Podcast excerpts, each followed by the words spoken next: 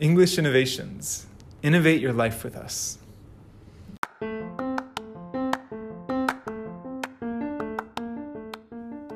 今回はゲストとして前回に引き続き美佐子さんをお迎えしています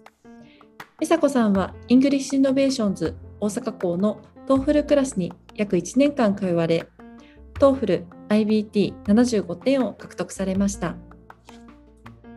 現在はアメリカ・オハイオの Cleveland State University へ進学。マーケティングを専攻されています。前回の EI 編では English Innovations で過ごしてきた時間についてお聞きしましたのでこの回では美佐子さんの大学生活についてお聞きしたいと思っています。美佐子さんどうぞよろしくお願いします。お願いします。美佐子さんは現在オハイオの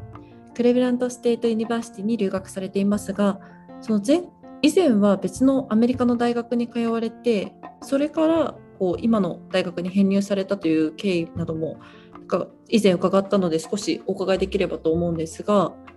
その経緯って以前はどちらにちなみに通われてたんですか？以前はノースダコタ州のバレーシティっていうところの州立大学に通ってました。そうなんですね。そこも、えっとマーケティングを勉強されていたっていうことはい、なんですかそこでもイング専攻してました。うんうんうん、なんかそこだそこの、えっとバレーシティの方では、えっとどのぐらい通われてたんですか、2年まで、2年生までうんうんこの大学で勉強してました。そうなんですね。なんかそこから今の大学にこう編入しようと思ったきっかけというか理由って何があったんですか？きっかけ、元から私はまず2年間は田舎の小さい大学で勉強してから、あとの2年間は大きい大学で勉強したいなっていう自分の中でも計画練ってたんです。で、2年は、はい、田舎でしっかりなんか密なちっちゃい学校で勉強して、しっかりその学生生活の流れをつかんでから大きい大学で挑戦したいなっていう思いがあったので、へえ入3年時からはいしました。本当に計画通りに進んでいってるって感じなんですね。どうしてこう最初は小さい大学にっていうふうに思ってたんですか？そこでどういうふうに学んでいきたいというかどういうふうに生活していきたいみたいなイメージがあったんですか？はい、あの留学アメリカ留学を考えていろいろ調べてる時になんか、うんお初めから大きい大学に行ったら、思ったように授業が取れないとかいろいろなんか心配な点が出てきたので私的にそれならまあ小さい大学でしっかり先生と距離を縮めて学べるクラススタイルで勉強した方が英語の上達も早くいくし良いかなと考えて。えー、そうなんですね。選ぶ。すごい。なんかそのそれこそ最初小さい大学から大きい大学に編入するときに何かこう不安なこととかってなかったんですか？全然ないですね。もう期待ばっかりでしたね。えー、そうなんですね。逆にこう小さい大学と大きい大学のこうメリットデメリットってこう2つ通われてなんかいい点とかありますか？えーまだでもあのじ私あのコロナで実際にまだ行ってないんですよ。そっかそうですよね。はいだから今年の夏からなんでうんうんうんうんも期待ばっかりですね。でも人数がなんでしょう10倍ぐらい違うので、そんなに違うんですね。はい友達もできるかなって不安はあるんですけど、美佐子さんのコミュニケーション能力と明るさなら絶対すぐ友達できると思います。確かね。うん。その小さい大学から大きい大学に編入される方って結構いらっしゃるんですか？現地でも。どうなんですかね。でもいろいろ編入していった友達は見てきましたね、2年間で。あそうなんですね。あやっぱり田舎が合わないっていう子もいましたし、はい、うんそういう面で編入決めてた友達もあの現地のいました。うんうんうん実際にその田舎の大学のこう雰囲気とかはどんな感じでしたか、は本当に田舎でのんびりとしたもう、んなんでしょうどの学校歩いてたらもう見たことない生徒がいないぐらいのレベルでしたね。あみんな見たことあるっていう。そうなんですね。すごい。学部 とかその学部はいくつぐらいあるんですか大学で？学部はたくさんありました。小さいですけど、結構ありました。幅広くも文系理系。あそうなんですね。はいへえすごいじゃあもう大きい大学行ったらそれこそ本当に選択肢の幅がすごく広がりますねそうでってなると、うんうんうん。ありがとうございます。はい。なんか実際今そのマーケティング学んでるっていうことなんですけどなんかそのマーケティングだとどんな実際なんか具体的にどんなことを学ばれてはい。なんか今後生かしていきたいなとかっていうビジョンってありますか、やっぱマーケティングなんで、消費者行動とか、うんもう英語でやったり、あとは何でしょう、市場調査、統計学とか、なんか数学なんですけど、ほとんど。うん。そういうのやってて、それを英語でやるから、なんかまた日本と違ううん。やつ、やつってか、日本と違う、なんでしょう、原理みたいなのをいろいろ教科書とか授業で学んで、それを実際の、実際の企業の実例に当てはめたりしたり、うん自分たちで、はい、ビジネスプラン作ったりとか、結構楽しいです。そうなんですね。なんかこう英語で、ま、それこそマーケティングの分野を日本語で勉強するのもすごい難しいと思うんですけどこう英語で難しいマーケティングを学んでいて、なんかこうつまずく部分だったりとかこう勉強してて苦労した部分って何かありましたか、特になかったんですけど、やっぱりうん。あんまり英語関係ないんですけど、その、うん。新しいアイディア、うんうんうん。クリエイティブになるのはちょっと手こずりましたね。みんな結構いろんなアイディア持ってるんで、うんその中で、はい、自分のアイディア出して発表したりするのはちょっと難しかったって思う時もありましたね。結構みんなで意見出し合ってディスカッションしていって、はい発表していくっていう流れに授業したりとかはあるんですかね？ねまあ、その中でちょっと英語の拙さとかもたまにあって、どうしようって思うことはありましたね。言葉が詰まるって感じで喋ってる時に。うんうんうんうんなんか実際専門用語とかも結構あったりされるとマーケティングだとあると思うんですけどそうですね。なんかそことかも含めてなかなか発表するってすごい個人的に聞いてるとうん難しそうだなっていう部分はあるんですけど、合ってるのかなとか思いつついつも ちょっと喋ってました。えーでもすごいですなんかその分野をこう勉強を専門的にされてるっていうのはありがとうございます。はい。まあ、それこそアメリカの学生さんって結構なんか日本の大学生に比べてすごい忙しいイメージがやっぱり強いんですけどそれこそ学業とこうプライベートってどういうふうに分けて過ごされてましたか、そうです。やっぱり1年生の時はもうずっと勉強してたって感じですね。たまに土日に遊びに行くんですけど、まあそれだけって感じで。うんで、2年生からはだいたい自分の要領とか学校の流れとかがつかめてきたので、学業と、はい、プライベートを上手にメリハリつけて分けて、この時は宿題してって感じで、結構隙間時間使ってうまくやりくりしてました。えーすごい。なんか結構皆さんもう大学の図書館に駆け込んですごい遅くまで勉強してっていうイメージがあるんですけどそこは現地ではどうでしたか？やっぱり美佐子さんも同じような状況でしたか？ああの図書館が5 8時ぐらいまでだったんで、あとはもう自分の部屋でうん勉強するか、なんか友達と一緒にちょっと集まって寮の広場みたいなところで勉強したりは、はい、してました。うんやっぱり皆さんちゃんと勉強をそこされていくんですね。なんか逆にお休みの日とかはどういうふうにプライベート過ごされてたんですか？休みの日は学校は本当になんか何もないちっちゃいし市にあったのでそのと、ま、隣の町の都会まで友達がいつも車で連れてってくれてうん買い物したりご飯食べたりって感じでしたね。うん、うんそうなんですね。楽しそうですね。はい、なんか今の時期だとそれこそオンラインでなかなかできないですけど、はい、当時はやっぱりなんかいろんなとこドライブとか行ったりして、出ましたねはい。うん、そこすごい楽しそうだなって思いますね。ありがとうございます。それこそ留学されていて多分今みたいにプライベート楽しかったこととかあったと思いますし逆にこう辛かったこととかもあると思うんですけどなんかそれがエピソードあればぜひ教えていただけますか？えー、まあ辛かったことはたまに友達が喋ってなんか人によって全然話すスピードとか違うんで、うんうんうん。話すスピードが速いこと喋るのはまあきつかったなっていう印象はありますね。まあ、でも楽しいのはやっぱり英語とか関係なしにみんな和気あいあいと。うんうん。なんか私が日本人だっ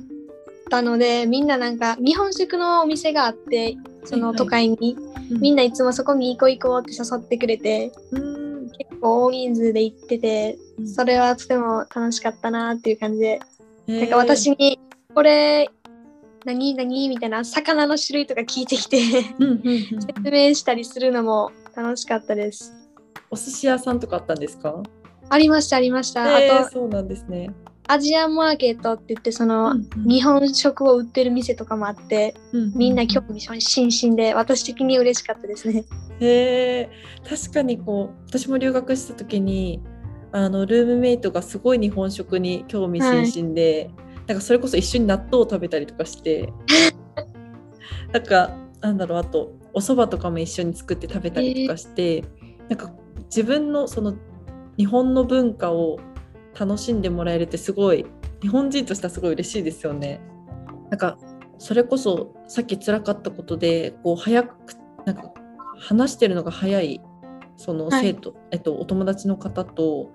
なんか話してる中でどうやってそこを乗り越えたというかもうそれは慣れてってどんどん話してってっていう感じで言ってたんですか、もう慣れですね。あとはなんかわからなかったら、なんてって感じで聞き返して、しっかり 話せるようにはしました。うんうんうんうんなんかでも皆さんきっと優しいので普通に教えてくれますもんね。そうですね、はい。うんうんうんうん、確かにありがとうございます。その住んでたその場所とかの学習環境、多分ちょっと田舎っていうお話もあったと思うんですけどなんか実際過ごしてみてどうでしたか？結構過ごしやすかったとか。そうですね、スーパーは徒歩圏内にあったので、うんうん食料の確保は全然できて、うん。まあ遊ぶ場所がないぐらいなんですけど、うんうんそんなに特に困ったってことはなかったですね。小さいで、のんびりと、本当に勉強に集中できる場所だなと、うん。はい、思ってました。自然は、はい、自然好きなんで、とても良かったなって思ってます。そうなんですね気候とかはどんな感じだったんですか？気候は、あれですね、カナダのもう真下なんで、うんうん冬はめっちゃ寒かったですね。うんもう雪って感じで。えー、それこそ雪すごい降った日とかどうされてたんですか？雪も初めはもうすぐ外行ってみんなで雪だるま作ろうって言って、えー、楽しそう。もういいわって感じになってきて。うんうんうんうんでも大雪の日とか学校はなくなったりしたんで、もうその日はみんなで坂道に行ってソリで遊んだりとか雪国にそうなんですねしました。へえ楽しそうですね。なんか美佐子さん大阪のその関西の方出身なのでなかなかそういう経験ってないですもんねきっと。そうですね。びっくりししました。た。ですよね。へえすごい私もそういう経験ないのですごい楽しそうだなって思いました。ありがとうございます。そのアメリカでその学んでいた先に多分今後どんな人であったりとかなんかそれこそなりたいなっていうビジョンとか多分いろんな人とこう接していったと思うんですけどなんかそんな中でご自身の何かビジョンがあればぜひ何か教えていただければと思うんですけど私のビジョン、うん私のビジョンはやっぱ人脈大事にしたいなってうん思ってますね。で、その中でビジョン、人脈大事にしつつ、やっぱりうん。私今まで英語英語を勉強するっていう目標でずっと走ってきて、うん。まだ他のやりたいこと見つかってないんで、やっぱりそれを見つけたいなとも思っていて、卒業するまでに。うん英語の他で何か見つけれたらいいなって、うん。ぼんやりとはい思ってます。うん。それこそ多分今いろんな国の方と関わっていたりでですとか、まあ、日本にももちろんたくさんのこう日本の友達がいたりとかっていう何て言うんだろうなかなかこう日本にいたら関われない方といっぱい美佐子さん関わっていらっしゃると思うので多分いろんな刺激を受けて今後多分ご自身のこうベストな道を決められるのかなと思ってます。はい、なおかつ多分マーケティングって私も今ちょっとマーケティング勉強してるんですけどあの多分いろんな分野ですごく多分ご自身勉強していて一番分かって感じていらっしゃるかと思うんですけどどの分野でも活かせると思うので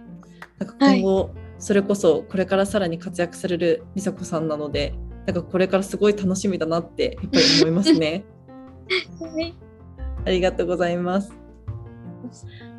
まあ、本当にこれから活躍されるこう美佐子さんの目標を聞かせていただいてこのポッドキャストを締めたいなと思っております。よろしければ目標をお伺いしてもよろしいですか？はい、えー、やっぱりあと1年留学残ってるんで、うん、その1年で全力でたくさん友達作って人脈広げて、その中で刺激を受けて自分の興味をもっと探りたいなって思っていてあとはやっぱり何でしょう挑戦いろんなこと新しいことに挑戦して経験積んで豊かにしたいなって自分も思います。ありがとうございます。美佐子さん、本日は貴重なお時間ありがとうございました。はい、ありがとうございます。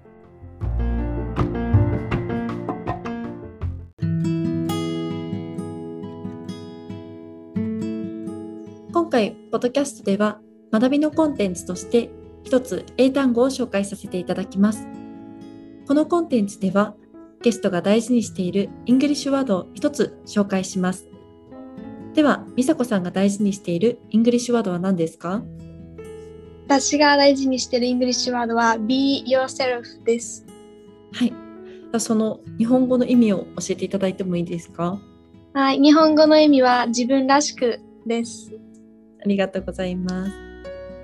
す。その単語を使った例文をぜひ教えていただけますか？はい。えー、私のモットーっていうか、じ価値観なんですけど、その単語を使ったのが、えー、be yourself、えー、love yourself で find passion です。はい、ありがとうございます。その文章の意味と選んだ理由教えていただいてもいいですか？はい、意味は自分らしく自分を大事にして好きなことをしようっていう感じですかね。で、意味はやっぱり自分のことは自分が一番分かってるし、その中で自分が本当にしたいことを見つけて、それに向かって学びとかして人生楽しみたいなっていう 意味からこれにしました。素敵ですね。ありがとうございます。貴重なお時間ありがとうございます。今後ともどうぞよろしくお願いいたします。